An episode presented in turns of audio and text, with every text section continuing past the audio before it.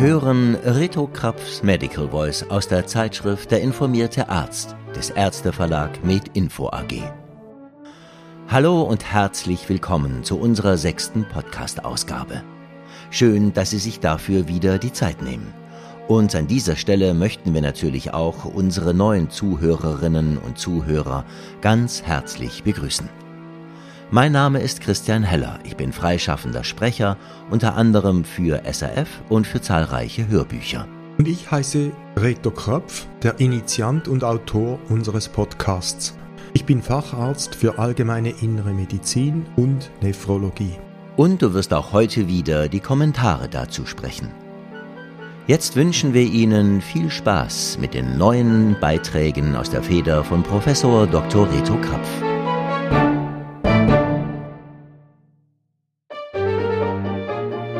Frisch ab Presse. Einmal Dosis von Psilocybin bei schwerer depressiver Episode. Die pharmakotherapeutischen Akutinterventionen bei dieser mit relevanter Mortalität und hoher Morbidität belasteten Erkrankung sind bezüglich Wirksamkeit leider limitiert.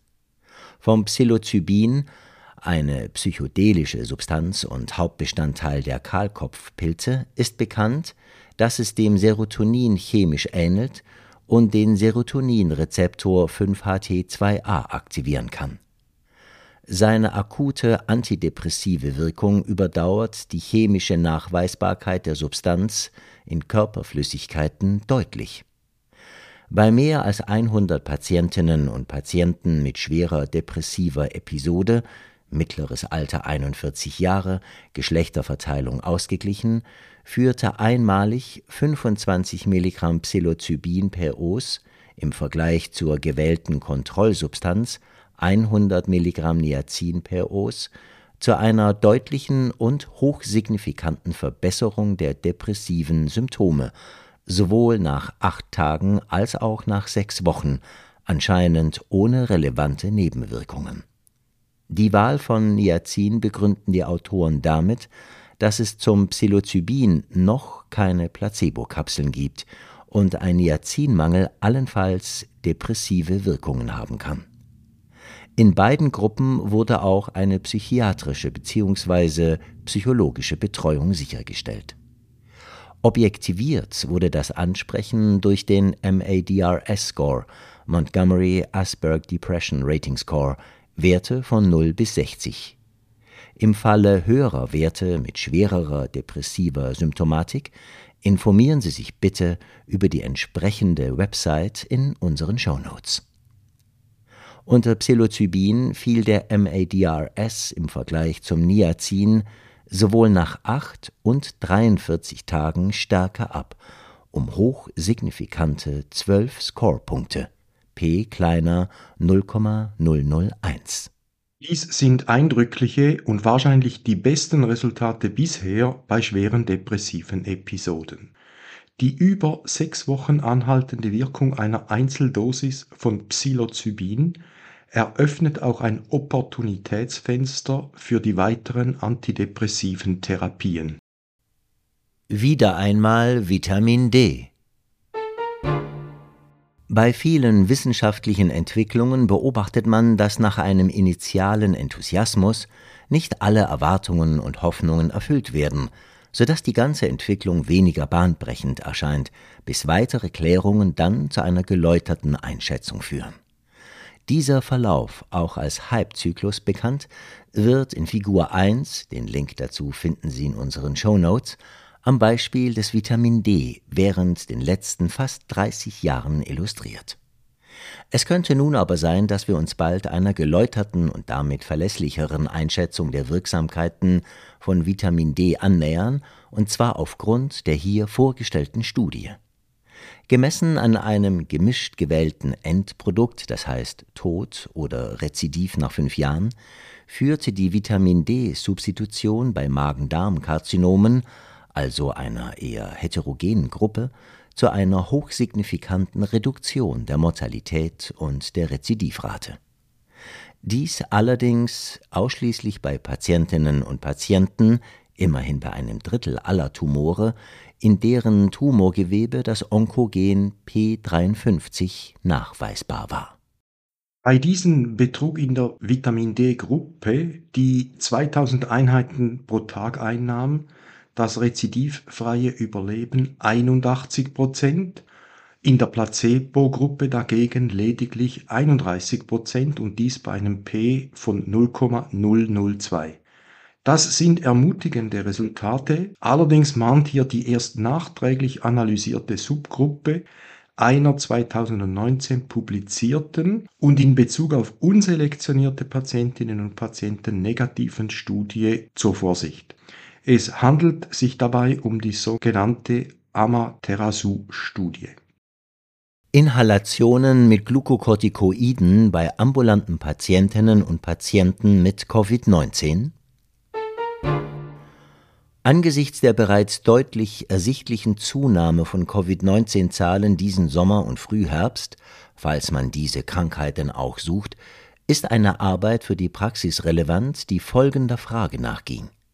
Können inhalative, topische Glukokortikoide die Zeit bis zum Abklingen der Symptome verkürzen, sowie Hospitalisationen oder die Mortalität reduzieren? Nein, denn bei fast 1300 Patientinnen und Patienten führte Fluticasone (200 Mikrogramm einmal pro Tag für 14 Tage) im Vergleich zu Placebo zu keiner Symptomverkürzung, während Notfallstationsbesuche und Hospitalisationen in beiden Gruppen vergleichbar und relativ selten nötig waren. In dieser Studie wurde in beiden Gruppen eine Mortalität von Null beobachtet Außerdem Weiterhin scheint es aber eine gute Idee zu sein, wegen Covid-19 bei vorbestehender bronchoobstruktiven Erkrankungen wie Asthma, COPD etc. das inhalative Glukokortikoid bei einem Covid-19-Neuinfekt nicht abzusetzen. Hintergrundwissen Wahrscheinliche infektiologische Folgen von Klimaerwärmung und Hitzewellen. Influenza weniger häufig, aber möglicherweise perenniale Zirkulation in der Bevölkerung mit erhöhtem Potenzial für Mutationen. Zunahme in Zahl und geografischer Verbreitung von Zika, Chikungunya und Dengue-Fieber, Vektoren Aedes aegypti respektive Albopictus weil Temperaturen um 30 Grad optimale Vermehrungs- und Wachstumsbedingungen anbieten. Malaria könnte regional seltener werden, denn der Vektor Anopheles gambiae lebt am besten bei Temperaturen um die 25 Grad, zum Beispiel in West- und Zentralafrika. In anderen Regionen wie Ostafrika scheint eine Zunahme aufgrund der Erwärmung der letzten Jahre vollzogen, ein Abfall wäre später möglich Zunahme von Cholera-Erkrankungen, Zunahme der multiresistenten Candida auris-Infektionen, die bislang vom Temperaturgradienten von der Außenwelt zum 37 Grad warmen Menschen abgehalten wurden. Bei Dissipation des Temperaturgradienten könnten die Infekte weiter zunehmen.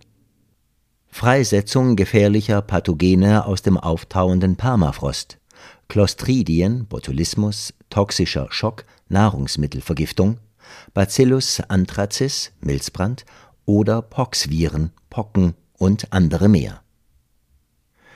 Die Artikel sind alle in einer Spezialausgabe am 29. September 2023 in Science erschienen, daher können wir noch keine entsprechende Links anbieten. Nicht mehr so kontrovers Krebserkrankungsrisiko bei gastroösophagealem Reflux. Die Prävalenz dieser Refluxform liegt in Europa bei 15 bis 20 Prozent und ist in Asien mit 5 Prozent deutlich seltener.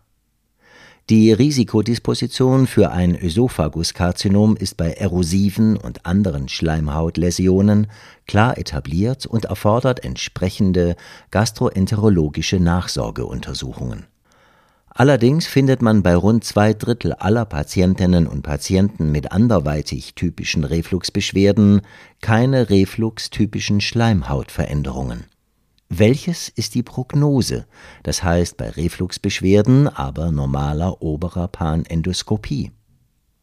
Laut der hier erwähnten Studie ist das Risiko im Gegensatz zu erosiven Ösophagatiden nicht erhöht. Schon bei der ersten diagnostischen Endoskopie ist die Inzidenz an Adenokarzinomen doppelt so hoch bei erosiven als bei nicht erosiven Ösophagatiden. Danach steigt das Risiko, ein Adenokarzinom in den nächsten 20 bis 30 Jahren zu entwickeln, in der Patientengruppe mit erosiven Veränderungen um einen Faktor 2, während es bei der Gruppe mit Refluxbeschwerden aber normaler Endoskopie über den gleichen Zeitraum nie höher ist als bei einer Normalpopulation. Die Studie hat praktische, vielleicht gar kostensparende Effekte. Endoskopische Kontrollen scheinen bei Reflux und normaler Endoskopie, das heißt dem Befund bei der Mehrzahl der Patientinnen und Patienten, nicht nötig. Auch die Indikationen für die aufwendigen manometrischen und pH-Analysen dürften deutlich redimensioniert werden. Auch gut zu wissen. Impfen im Herbst 2023. Das Infovac-Bulletin ist eine konzise Entscheidungshilfe für uns Ärztinnen und Ärzte mit relevanten Informationen und direkten Links. Aus der September-Ausgabe ist Folgendes durchaus wert, festgehalten zu werden. Laut BAG Bulletin Nummer 37 von 2023 wird eine Covid-19-Impfung für besonders gefährdete Personen inklusive der über 65-Jährigen und Schwangeren mit Vorerkrankungen empfohlen. Als idealer Impfzeitraum wird Mitte Oktober bis Dezember genannt. Grippeimpfung. Der für Personen über 65 Jahre wirksamste zugelassene Impfstoff Effluelda wird nur bei Personen über 75 Jahre und jenen über 65 Jahre mit mindestens einem weiteren Risikofaktor für einen schwereren Grippeverlauf vergütet.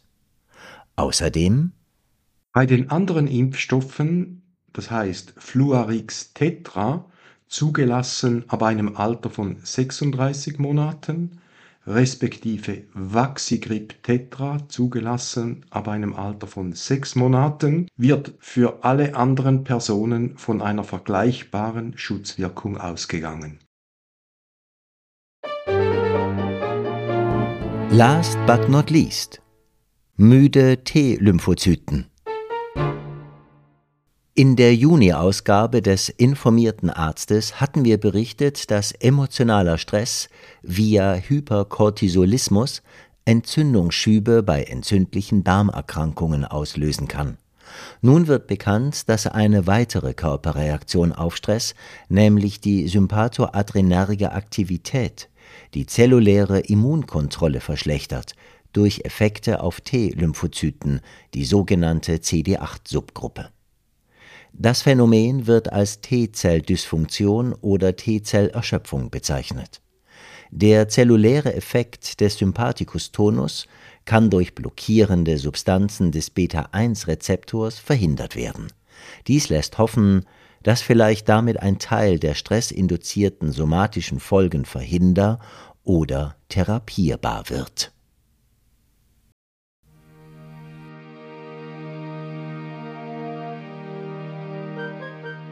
So, liebe Hörerinnen und Hörer, das war schon wieder unser Oktober-Podcast. Hat uns sehr gefreut, dass Sie wieder dabei waren. Wir hoffen, wir konnten Ihren Wissenshorizont ein bisschen erweitern. Und wenn es Ihnen gefallen hat, dann empfehlen Sie uns weiter oder abonnieren Sie uns. Also unseren Podcast natürlich. Genau. Die Möglichkeit dazu finden Sie auf den gängigen Plattformen oder auf der Website des Ärzteverlag MedInfo AG. Jetzt sagen wir Tschüss und auf Wiederhören. Unsere nächste Podcast-Folge erscheint in der letzten Novemberwoche.